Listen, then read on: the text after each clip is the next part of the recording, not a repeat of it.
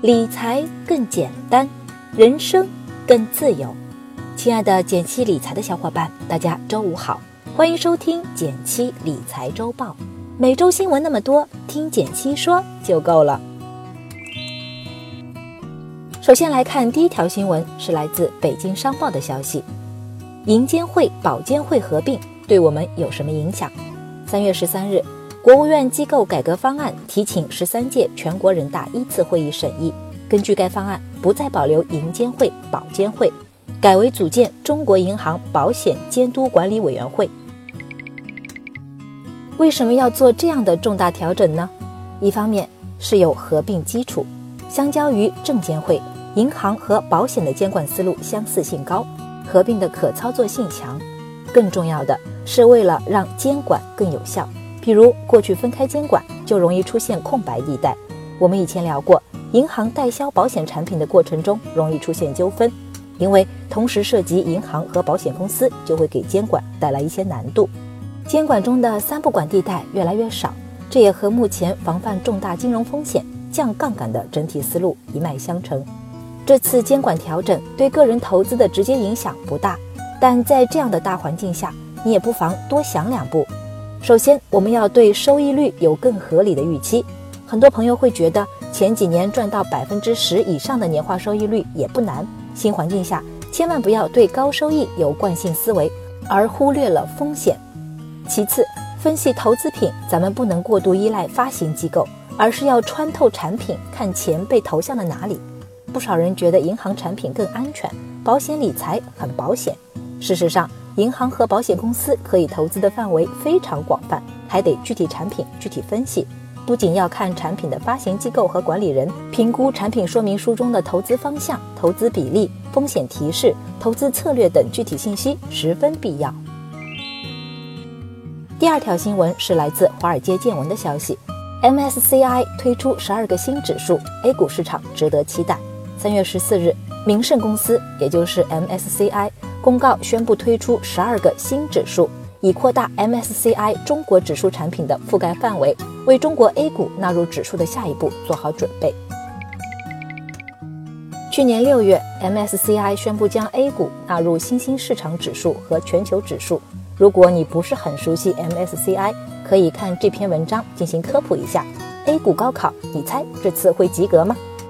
按照原定计划，今年六月起。A 股的两百二十二只股票将会纳入新兴市场指数。那这次推出的十二个新指数又是怎么回事呢？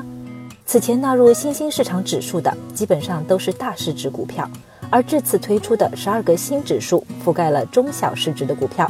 对海外投资者来说，可选择的范围更广，投资工具也更多。那这对我们有什么影响呢？一方面，指数背后对应的是全球大量的指数基金。外资根据指数的成分股买入，长期看实力好。另一方面，由于今年六月份 A 股将正式纳入 MSCI 新兴市场指数，根据机构预测，届时会有千亿元人民币，也就是一百八十亿美元左右流入 A 股，所以短期对股市也有推动作用。当然了，影响股市涨跌原因会比较复杂，这也是一方面的因素。要提醒大家一下。由于纳入新兴市场指数的 A 股公司和沪深三百指数的成分股重合度高达百分之九十左右，所以不妨多关注一下沪深三百指数。第三条新闻是来自网贷之家的消息：网贷平台备案截止日将近，会延期吗？二零一八年，全国网贷行业平台合规备案进入高潮，北京、上海、广州、深圳、浙江等多个地区接连出台备案细则。提起网贷投资，这半年大家最关心的莫过于平台备案问题了。所谓的备案，就是平台向当地金融监管部门进行登记公示，并建立档案，以便进行后续的监管。去年年底，P2P 专项整治小组曾发布一份整改验收通知，给出了两个关键的时间点，要求主要平台在四月底完成备案，最迟不超过六月底。不包括二零一六年八月二十四日以后成立的新平台。算一算，这日子可是越来越近了。不过，因为整改难度大，每个平台情况又不一样，想要完成备案可还没那么容易。截至目前，还没有官方公布有网贷平台备案成功，所以也有不少分析人士认为备案截止时间点可能会延期。但目前只是猜测，还没有任何官方的通知。如果你关心自己的投资平台备案情况，可以问问官方客服，咨询下备案进度。不过要提醒大家，即便平台通过备案，也不代表投资完全没有风险了。比如像借款人信息、项目逾期是否有保障等等，这些关于我们投资安全的信息，仍然需要重点关注。第四条新闻是来自腾讯财经的消息：消费者维权报告出炉，消费不如维权贵。根据腾讯财经的调查报告显示，过去一年来，有百分之八十八点五的消费者在消费过程中遇到过侵权现象。网购与互联网服务、房产和互联网金融服务是被调查的消费者认为投诉量最多的三大行业。一年一度的三幺五之际，腾讯发布了消费者维权成本报告。我们从中关注到这样几个趋势：一、消费者维权意识加强。数据显示，参与调查的消费者中，百分之七十以上会在权益受到侵害时第一时间做出反应，向卖方协商或者向有关部门投诉。二、租赁服务等升级类消费服务有待完善。互联网经济与共享经济正在火热发展，随之也带来很多问题。比如，报告中也提到，以自行车租赁为主的租赁服务投诉量在过去一年猛增。三、维权成本及用时仍需改善。近三分之一的受访者的维权成本已经超过了商品和服务的自身价格，过半数的消费者的投诉在一个月以上才能被解决。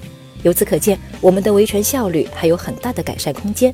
那么，作为消费者的我们，究竟应该如何维权呢？一方面，你可以选择与商家进行协商解决，如果得不到满意的答复，可以选择向消费者协会投诉，投诉电话幺二三幺五。如果想获得高效强力度的处理，你还可以向有关行政部门申诉。你有什么维权的经历吗？欢迎在留言区告诉我们你的维权故事。最后来到了我们的一句话新闻时间，皇上你也该知道一下。来自凤凰财经的消息，三月十四日，证监会宣布，厦门北八道集团因涉嫌操纵次新股获利，拟被罚没金额五十五亿元，这也成为 A 股史上最大罚单。来自财联社的消息，上海市政府官网发布加快发展商业养老保险的实施意见，将率先开展个人税收递延型商业养老保险试点。来自新浪财经的消息，据三月十六日消息。长和今天盘后在港交所发布公告称，年届九十的主席李嘉诚即日起卸任董事会主席一职，长子李泽钜接棒。感谢大家收听今天的减七理财周报，一同感知正在发生的变化，提高经济敏感度。更多投资新闻解读及理财科普，欢迎关注我们的公众号“减七独裁”，简单的简，汉字的七，我在那里等你。